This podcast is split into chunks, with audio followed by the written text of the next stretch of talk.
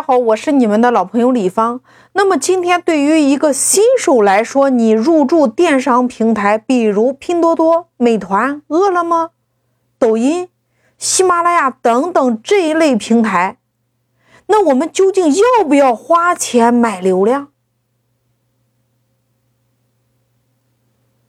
我先来给大家说一个原理。你有没有发现，今天你身边的商家，或者说你在打开你经常下载的这些 APP 软件的时候，你有没有发现两个字叫广告？那你来思考，这么多的商家为什么要花钱买流量呢？那反过来说，如果这些商家在花钱买流量的时候没有一定的回报？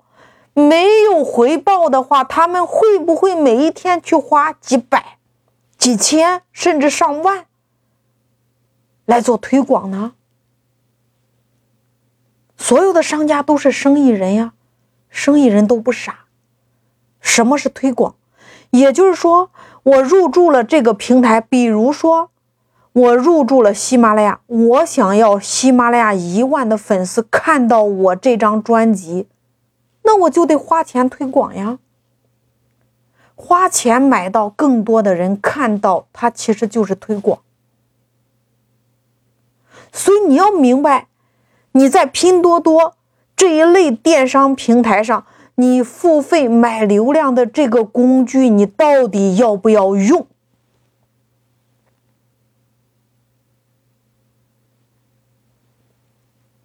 你认真的看看。平台上今天所有的这些有名气的，或者说你你再看美团上，几乎百分之八十八的商家都在买流量，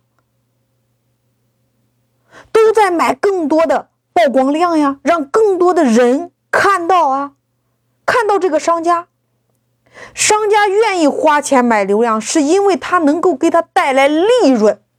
如果没有利润，你告诉我，商家还愿不愿意去付费推广？这是第一个原因。第二个原因，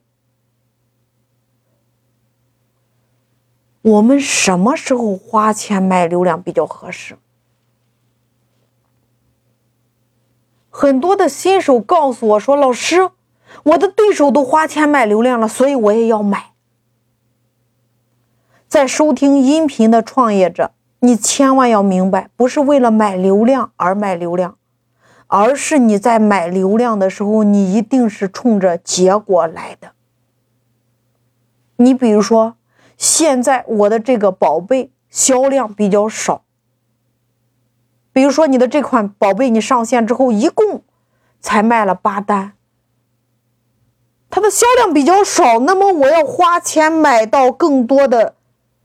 人让他们看到叫做曝光量，他们看到了是不是我的销量就会往上升？这就是你的目的呀。所以你花钱买流量一定是冲着你的目的来的，或者说你看，我现在要买流量，因为我投入了一段时间之后，我的投入产出比比较低。那我要把投入产出比拉高，这也是也这也是你的目的呀。那第三种原因，我们花钱买流量之前，你一定是有两个前置条件。如果这两个前置条件你不具备，那你就不要再花钱买流量了。第一个前置条件就是你的店铺一定要优化好。店铺指的是你的主图、你的标题、你的详情页、你的商品评价这四大指标，你一定是给它优化好了，然后你才能花钱买流量。因为今天你只要花钱了，原来三个人看到你，你只要花钱了，现在平台给你推荐到五千个人看到你这款宝贝，流量是不是就来了？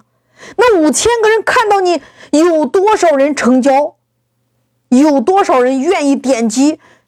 有多少人最后下单了？那那这就是根据你的主图、标题、详情页和商品评价来说的。所以说，我们的前置条件当你准备花钱买流量的时候，一定是把这四大指标把它优化好了。那第二个前置条件，你要问问你自己，你的利润有多少？如果你的利润很低，我不建议你花钱买流量。比如说，你花钱今天，你要花费五百块钱的推广费。然后有一百个访客，一百个粉丝看到了，点击进来了，结果就成交五单。那你要算一下，这五单它的利润能不能达到五百块钱？如果说你五单的利润只有五十块钱的话，那我来问你，五百块钱你花出去了，你只赚了五十块钱，这个生意你做吗？所以说，如果你的利润这么低的时候，我不建议你花钱买流量。你可以用其他的渠道去玩，比如说我在社群营销专辑里边我有讲过，你可以把你的顾客变成你的一伙人，用社群的免费的打法来玩儿。那我们再来假设一下。